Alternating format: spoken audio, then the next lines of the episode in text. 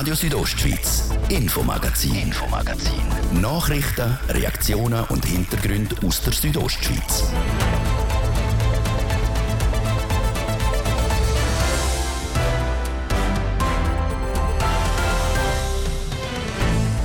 Der Kanton Graubünden hat den Krisenstab für eine mögliche drohende Energiekrise aktiviert. Eine Mangellage bei Strom und Gas ist im Winter real und nicht unrealistisch. Das hat heute Regierungsrat Mario Cavicelli so in Kur gesagt.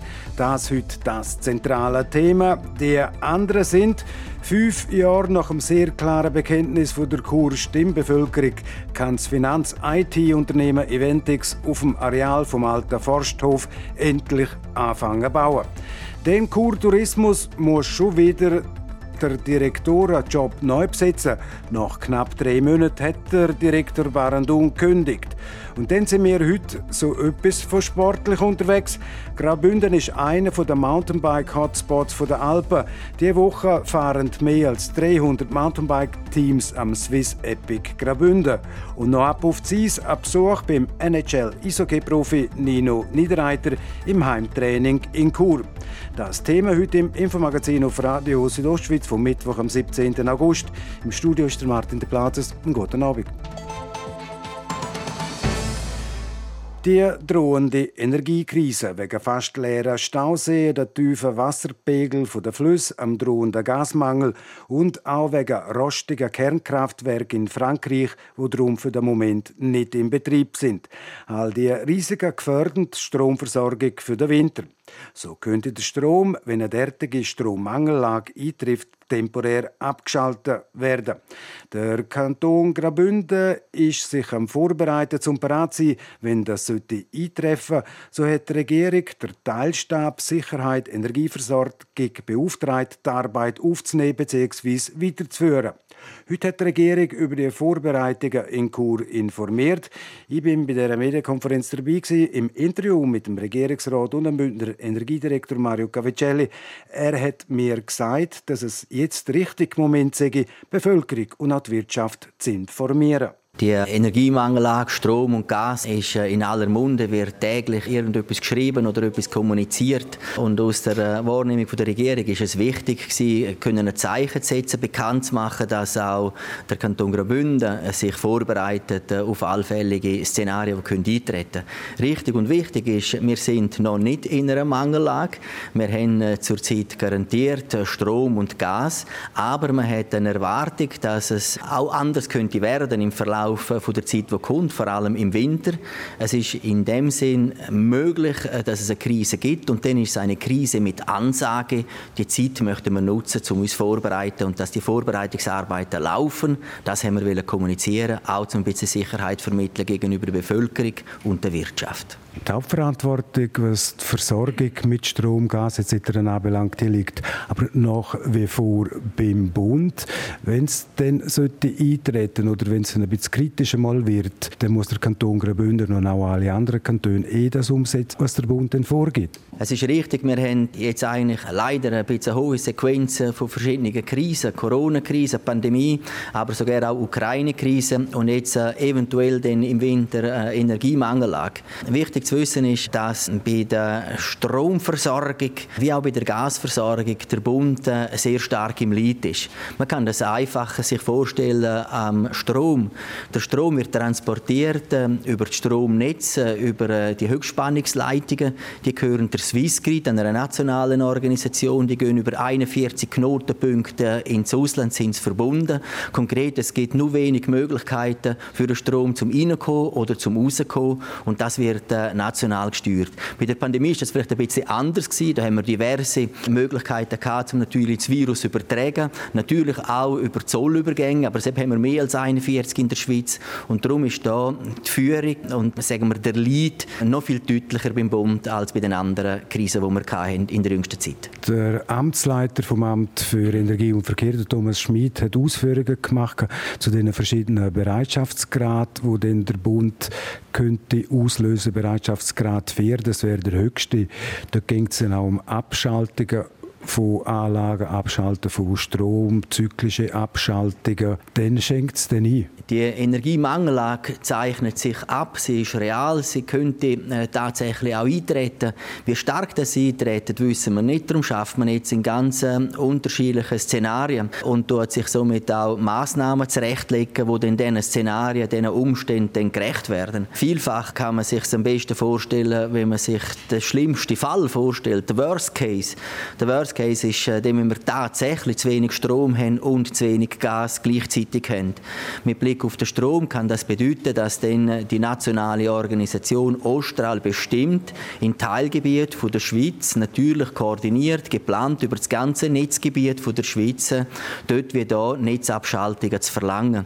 Äh, die Netzabschaltungen sind heute angedenkt auf einen maximalen Zeitraum pro Netzgebiet von vier Stunden. Wir müssen dann also unter Umständen vier Stunden autonom, im schlimmsten Fall ohne Elektrizität können auskommen.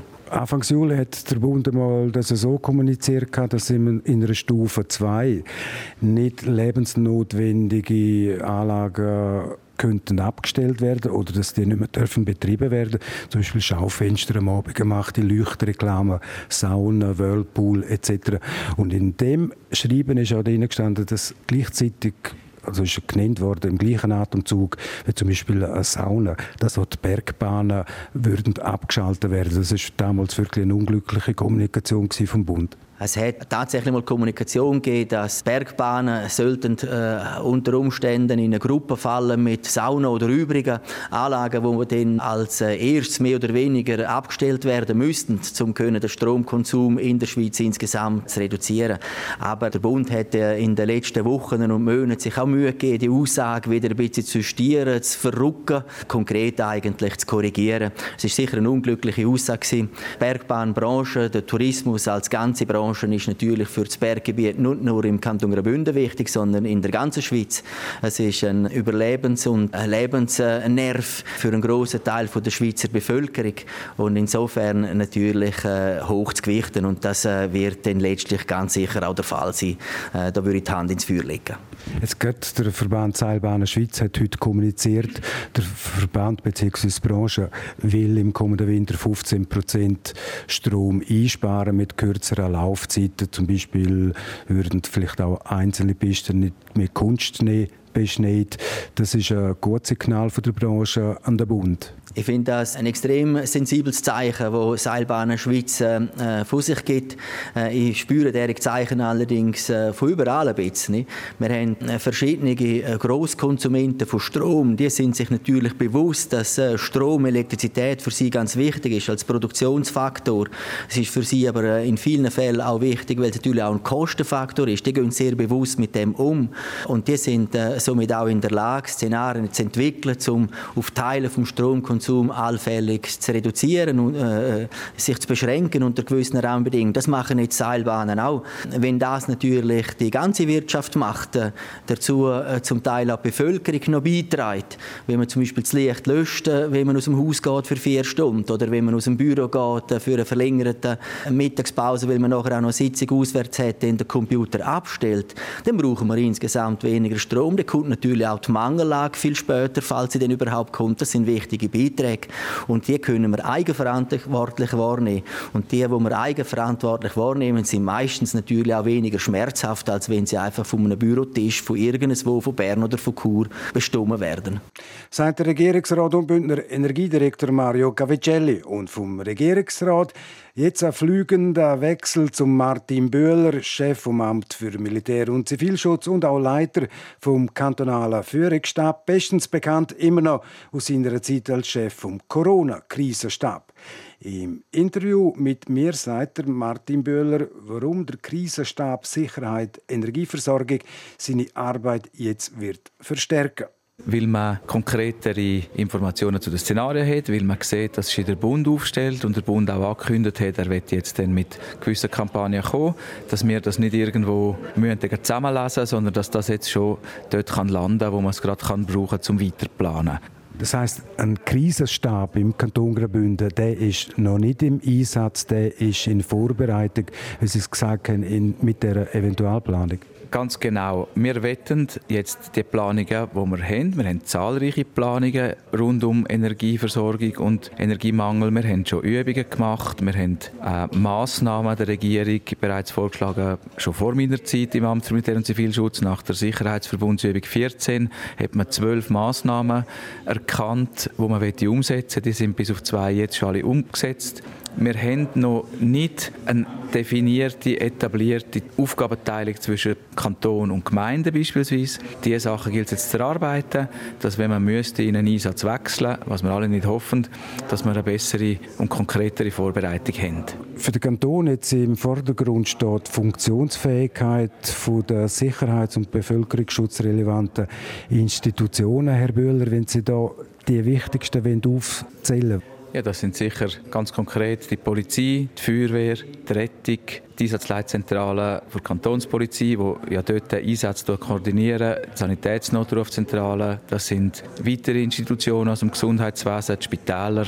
Es geht wirklich darum, dass die Grundfunktionen möglichst über jede Situation, man ist sicher sind, dass man sie gewährleisten können. Man muss eventuell da dort auch eine Verzichtsplanung machen, aber dass die wichtigsten Funktionen da sind. Es geht aber auch darum, zusätzlich jetzt die Informationsmöglichkeiten aufzubauen, dass dann, wenn mehr Infos kommt, was was der Bund macht, was von uns erwartet kommt, dass wir das auch gut gerade platzieren können, gut vorbereitet sind. Darum tun wir nicht jetzt husch husch, sage ich, irgendeine Website aufschalten, wie man das vielleicht hätte müssen, wenn, wenn das Ereignis unerwartet eintreten ist, sondern wir tun jetzt hübsch eine Plattform vorbereiten, schauen, dass das dreisprachig vorhanden ist, schauen, dass die Informationen, die wir haben, auch gut verfügbar sind und dann können wir sie bereitstellen.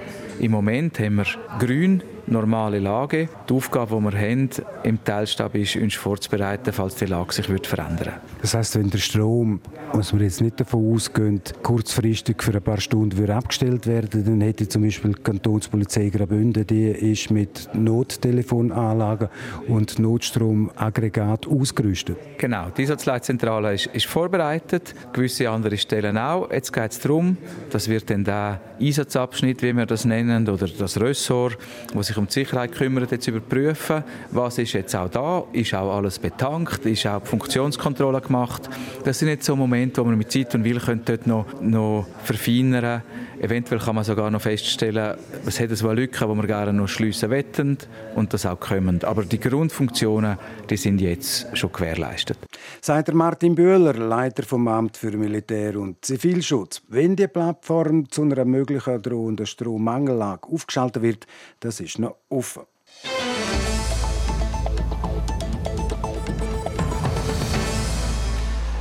Es war ein sehr, sehr klares Bekenntnis vom Churer Stimmvolk mit 85 Prozent Stimmen. Ja, hat das Churer Stimmvolk im Jahr 2017 eben Ja gesagt, dass die Firma Eventix das Bauland auf dem Areal vom alten Forstwerkhof in Chur kaufen darf. Gebaut worden ist bis gestern aber nichts. Einsprachen aus der Nachbarschaft haben dazu geführt, dass der Fall bis vor das Bundesgericht gegangen ist. Im Oktober letzten Jahr hat das Bundesgericht dann entschieden, dass die Ventix bauen darf. Gestern war jetzt Grundsteinlegung, einmal symbolisch, weil vergraben worden ist kein Grundstein, sondern eine Zeitkapsel mit Dokumenten aus der heutigen Zeit. Der Livio Biondini war vor Ort. Gewesen. Über 30 Jahre ist das Areal bei der Steinbruchstraße leer gestanden. Jetzt fahren dann bald Bagger auf. Die Firma Invent X schafft einen Neubau als Hauptsitz für ihrem Unternehmen, wo Platz bis zu 300 Mitarbeiterinnen und Mitarbeiter bieten wird. Der Erleichterung, dass jetzt endlich gebaut werden kann, ist gross beim Inhaber von Invent X, am Gregor Stücheli. Die ist natürlich riesig. Vier Jahre ist eine lange Zeit, wo wir äh, gewartet haben. Und wir freuen uns riesig, weil wir platzen aus allen Nöten. Wir sind heute 200 Leute, wir gerne auf 300 und darum ist es eine riesen Erleichterung. Die Verzögerung, die durch die Einsprachen entstanden ist, hat dazu geführt, dass drei Viertel der 80 Leute, die die Invent X in dieser Zeit neu eingestellt hat, jetzt bei den Standorten in St. Gallen, Zürich oder Bern schaffen und halt nicht in Chur. Der Platz im Provisorium zu Chur wäre einfach nicht vorhanden gewesen. Kostenmäßig sind die Bauen in den letzten Jahren auch teurer geworden. Darum müssen die sie jetzt mit ihrem Bauunternehmer schauen, ob die Kosten dadurch noch steigen. Aber die Freude darüber, dass der Bau starten könne, überwiege klar. Der Stadtpräsident Urs Marti betont auch, wie wichtig der Neubau für Invent X für die Stadt Chur ist. Ich glaube, die Belebung der Innenstadt ist ein ganz wichtiges Thema, das politisch immer wieder gefordert wird, Arbeitsplätze in der Stadt zu haben in der Innenstadt und Altstadt dürfen wohnen, arbeiten, leben. Und wenn da 300 Arbeitsplätze entstehen in der Innenstadt, dann belebt das unsere Stadt enorm. Wir haben eine tolle Firma, die attraktive Arbeitsplätze äh, anbieten tut, vor allem für junge Leute die auch hier Familien gründen und wohnen Und das ist für uns als Stadt ein ganz wichtiger Partner und ein ganz wichtiger äh, Moment. Der neue Hauptsitz vom Bündner IT-Dienstleister wird neben den Büroflächen auch Gastronomiebetrieb, eine Kindertagesstätte, Dachwohnungen zum Vermieten und das Churer Stadtarchiv im Untergeschoss beinhalten. Dazu kommen die Kreativitäts- und Spielräume sowie Rückzugszonen für die Mitarbeiterinnen und Mitarbeiter. Das ist ein neuer Arbeitsplatz. Man hat immer von Homeoffice geredet, künftig redet man von Office Home. Ich sage, das Office muss schöner werden wie das Home daheim. Es muss spannender sein, es muss cooler sein, es muss mehr bieten. Wie der Invent X-Inhaber Gregor Stücheli sagt. Dass auch das Stadtarchiv jetzt einen neuen Platz kriegt in dem Bau, ist am Urs Marti ein grosses Anliegen. Es ist ein Archiv, das platzmäßig auch noch Reserven hat, auf die Zukunft hin. Heute produziert man wahnsinnig viele Akten, weshalb wir auch an, an Zukunft denken, an dem gleichen Standort. Und wenn man heute schaut, was es braucht, damit Dokumente sicher sind, so ist Feuerschutz, so ist Feuchtigkeit, Lichtschutz, Einbruch, Diebstahl. Man muss einfach dafür besorgt sein mit der Verantwortung der Vergangenheit gegenüber, dass man die Akten äh, sehr sicher aufbewahren tut. Und ich glaube, kommende Generationen sind dankbar, dass man die Akten wieder aufbehalten, weil das ist unser kulturelles und historisches Erbe. Bezugsbereit soll der neue Hauptsitz von Inventix an der Steinbruchstraße im Herbst 2024 sein. Der Livio Biondini hat berichtet. Das ist das Infomagazin auf Radio Südostschweiz. Wir unterbrechen kurz für die Werbung, die Wetterprognose und der Verkehr. GLKB Sound of Glarus, präsentiert von TV Südostschweiz. Mit dabei Lo und Lödük. Max Giesinger. Marius Bär, Tim Freitag, Seven. Nathan Evans und viele, viele mehr. soundofglarus.ch Vom 25. bis 27. August in Glarus. Präsentiert von Glarner Kantonalbank. Spar Swiss Epic Davos. Das bedeutendste Mountainbike-Etappenrennen von Europa. Die Entscheidung um den Gesamtsieg live am 19. und 20. August ab dem 10. im Davoser Kurpark. Spannung pur und die grösste Bike-Party. Infos unter davos.ch slash swiss-epic. See you there! Mittwoch, 17. August, es ist zwei über halb sechs. Das Wetter. Präsentiert von Tanzschule Home of Dance. Die Tanzschule in Kur für alle Partens. Von Disco Fox über Salsa bis zu Hochzeitstanz und Bachata. www.homeofdance.ch der Abend heute der ist meistens grau bei uns in der Südostschweiz. Vor allem in Süd- und Mittelbünden kommt es heute stellenweise noch regnen oder gewittern lokal. Morgen Donnerstag dann meistens grau und immer wieder auch nass. Da und dort gibt es dann auch morgen noch das eine oder das andere Gewitter. Die Temperaturen die gehen zurück. Im Churer Rheintal gibt es morgen noch maximal 24 Grad, das Klosters 21 und das Bergün 19 Grad. Verkehr. Stauderstockend in der Stadt Chur auf verschiedenen Straßen, unter anderem auf der Masanzerstraße stadtauswärts, dann bei der Autobahnausfahrt Chur Nord stadteinwärts und im Bereich Postplatz Wellstörfli. Ihr braucht auf diesen Straßen im Moment bis zu 10 Minuten länger. Sonst sieht es äh, gut aus aktuell. Weitere Meldungen über größere Störungen haben wir keine Freude. Wir wünschen euch weiterhin eine gute und sichere Fahrt. Verkehr. Es geht weiter bei uns mit dem Neuesten aus der Region und dem Martin de Platzes. Radio Südostschweiz, Infomagazin, Infomagazin. Nachrichten, Reaktionen und Hintergründe aus der Südostschweiz.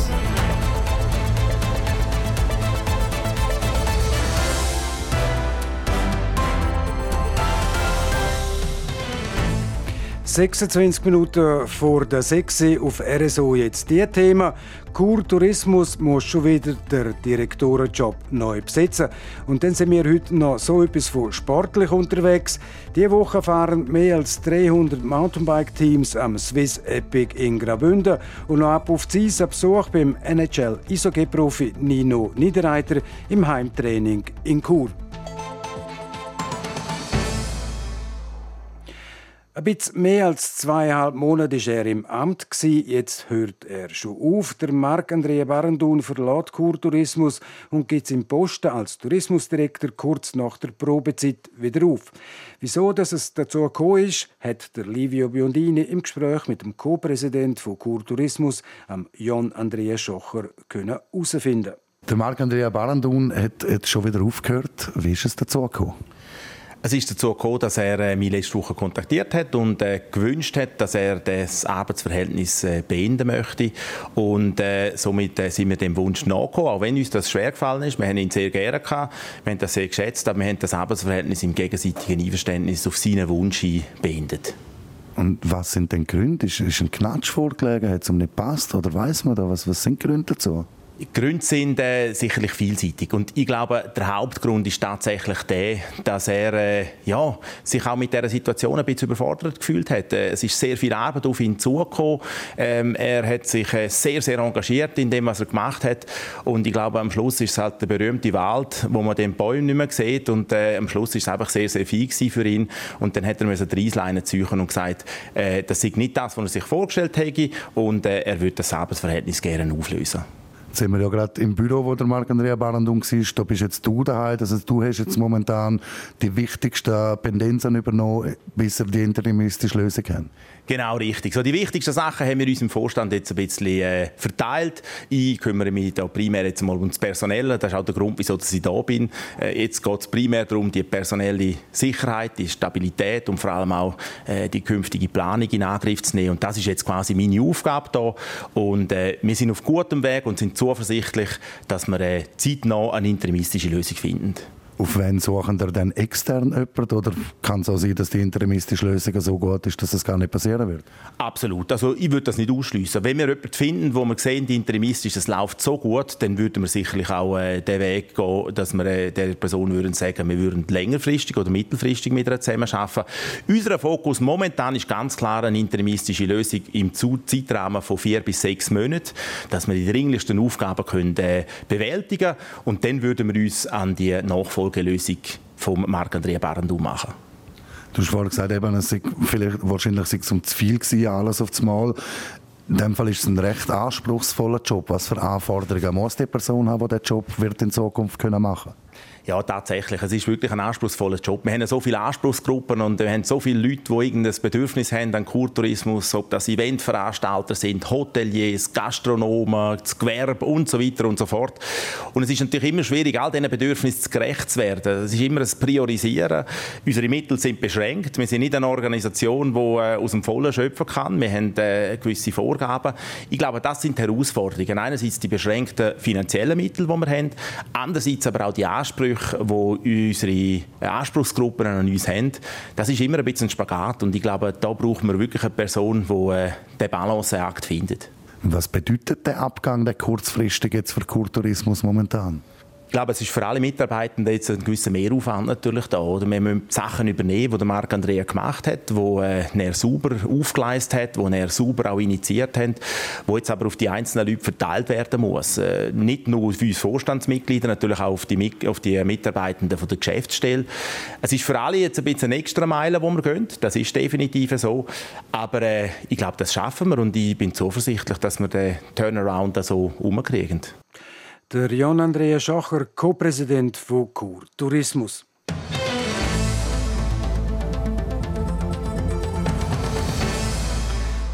Die Schweiz hat nicht nur eine, sie hat vier Landessprachen, Deutsch, Italienisch, Französisch und Rätoromanisch. Romanisch aber beherrscht nur ein sehr, sehr kleiner Teil der Bevölkerung.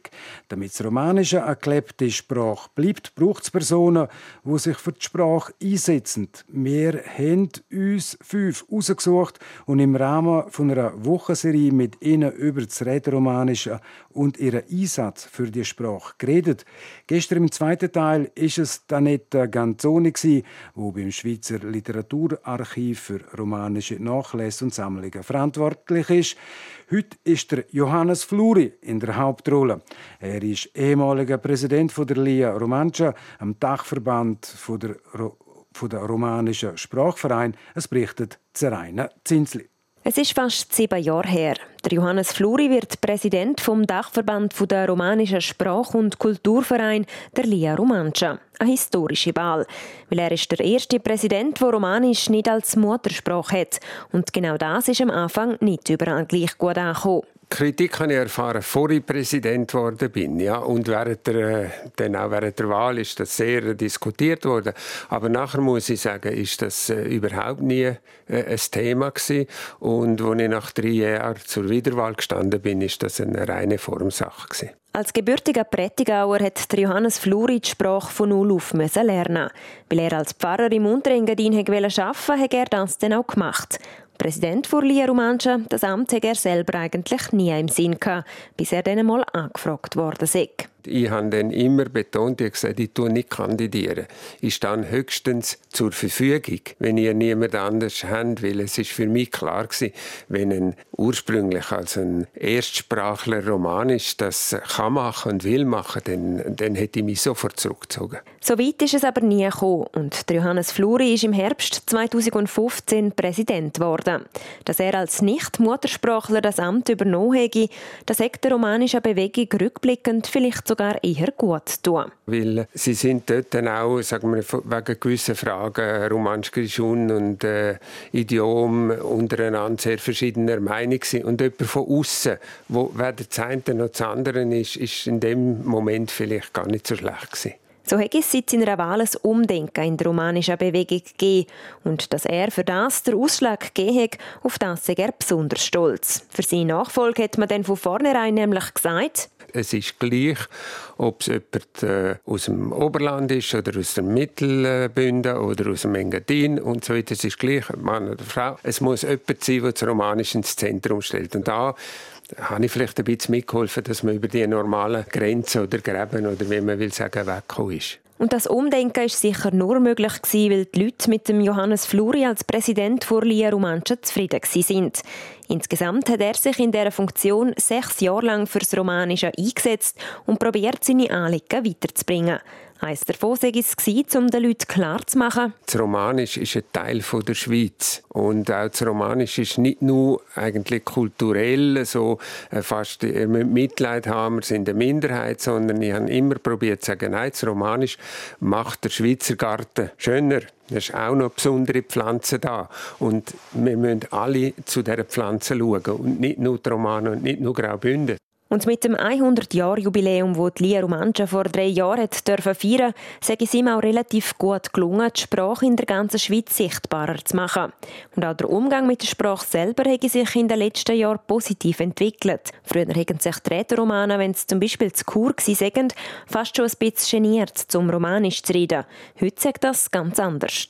Jetzt sind die Jungen komplett zweisprachig. Also sie reden Schweizer Dialekt, äh, Schweizerdeutsch, sie reden Romanisch. Und ich würde sagen, die Jungen sind selbstbewusster geworden für ihre Sprache. Und von dort her bin ich überzeugt, dass sie es auch werden weitergeben.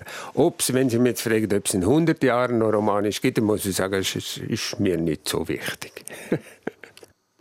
dass der Johannes Fluri im Beitrag von der Seraine Zinsli zu Persönlichkeiten, die etwas für das Romanische bewegen tun. Morgen an dieser Stelle reden wir mit dem Rico Katomas. Er schafft an der Pädagogischen Hochschule Graubünden und setzt sich dafür ein, dass die Schülerinnen und Schüler entsprechende Lehrmittel auf Romanisch zur Verfügung haben.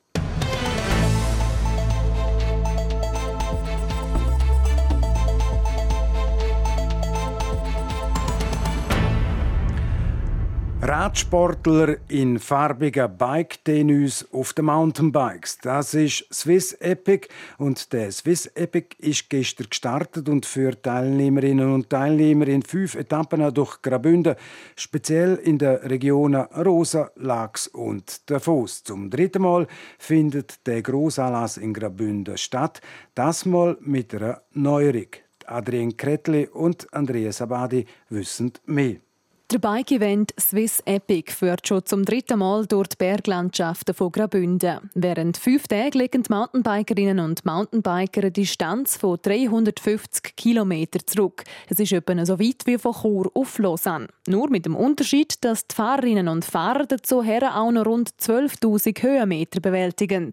Darum erstaunt es auch nicht, dass auf der Teilnehmerliste der letzten Jahre Namen wie Jolanda Neff, Nino Schurter oder Lukas Flückiger stehen.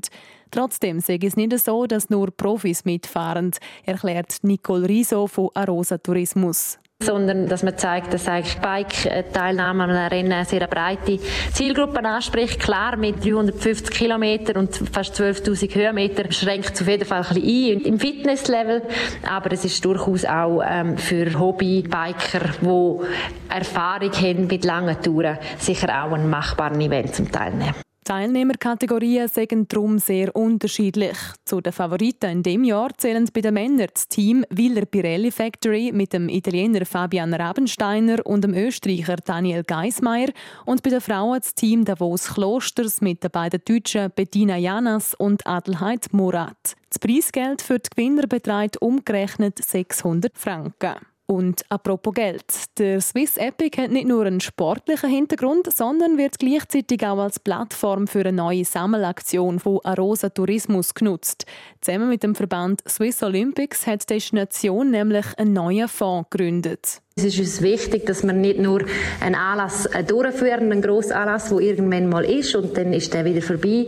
Gerade auch, weil auch unser soziales Engagement wichtig ist für die Zukunft und wir darum die Plattform möchten auch jetzt schon nutzen. Mit dem Geld, das in dem Fonds gesammelt wird, sollen Teilnehmerinnen und Teilnehmer von der World Winter Games 2029 unterstützt werden. Das sind quasi Olympische Spiele für Menschen mit einer geistigen Beeinträchtigung, die ebenfalls in Graubünden durchgeführt werden. An verschiedenen Sportevents in Rosa wird also in den nächsten Jahren Geld gesammelt, das den Sportlerinnen und Sportlern der Winter Games zugute kommt und sie so beispielsweise können für Trainingskosten aufkommen. Der Swiss Epic macht da schon mal den Anfang. Und heute haben die Fahrerinnen und Fahrer schon die zweite Etappe von dem Swiss Epic Graubünden zurückgelegt. Sie sind von Arosa bis auf Lax gefahren.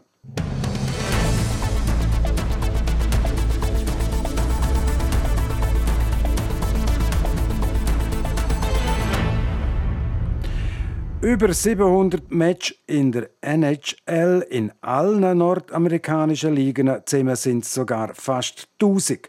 Dazu fast noch 50 A-Länderspiele mit der Schweizer Nationalmannschaft an Welt- und Europameisterschaften und auch an Olympia.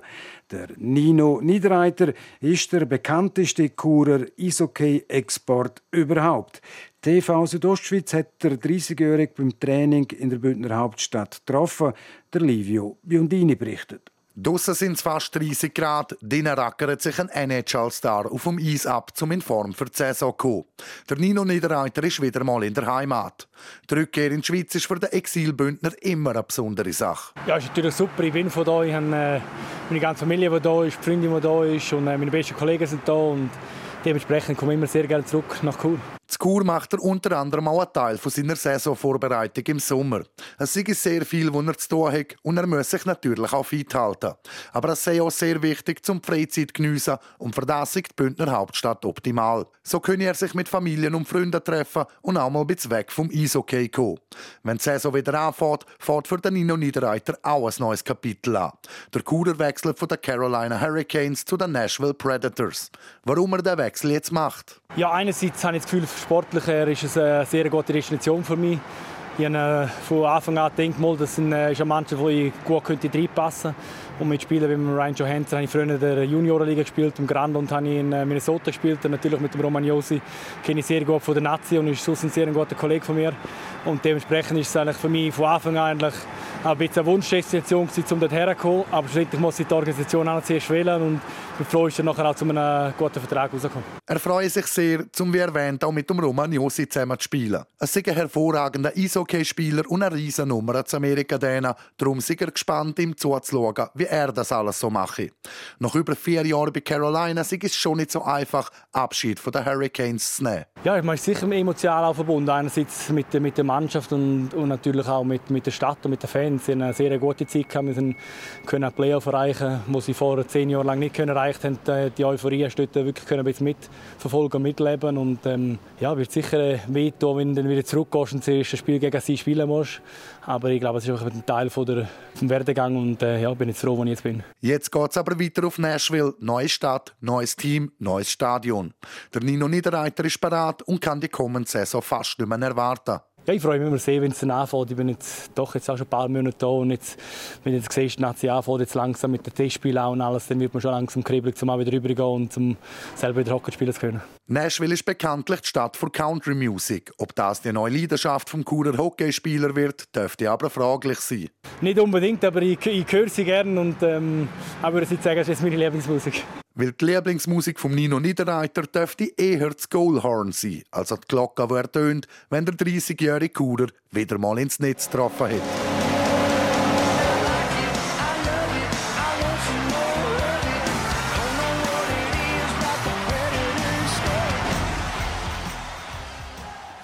Ja, und TV Südostschweiz ist beim Churer Profi-Hockeyspieler im Training in seiner Heimatstadt Chur mit von der Partie. Gewesen. Sport. Präsentiert von der Klinik Valenz. Ihre Partner für Rehabilitation mit Weitblick auch noch Sportumfeld. An der Standort Valenz, Wallerstadt Berg, Walzenhausen, Geis, Chur und St. Gallen. Im Sport am Mittwochabend gibt es die aktuellen Resultate der Leichtathletik EM in München. Livio Biondini. In München ist heute unter anderem der Siebenkampf der Frauen. Mit dabei ist eine Bündnerin, Annie Kählin aus Grüsch, die an der Leichtathletik-WM in Eugene sechste geworden ist. Nach den ersten beiden Disziplinen ist die 22-Jährige auch hier auf dem sechsten Platz. Bei der 100 Meter Hürde hat sie die Bestzeit von allen Teilnehmenden geschafft. Im Hochsprung ist sie über 1,74 Meter gekumpt.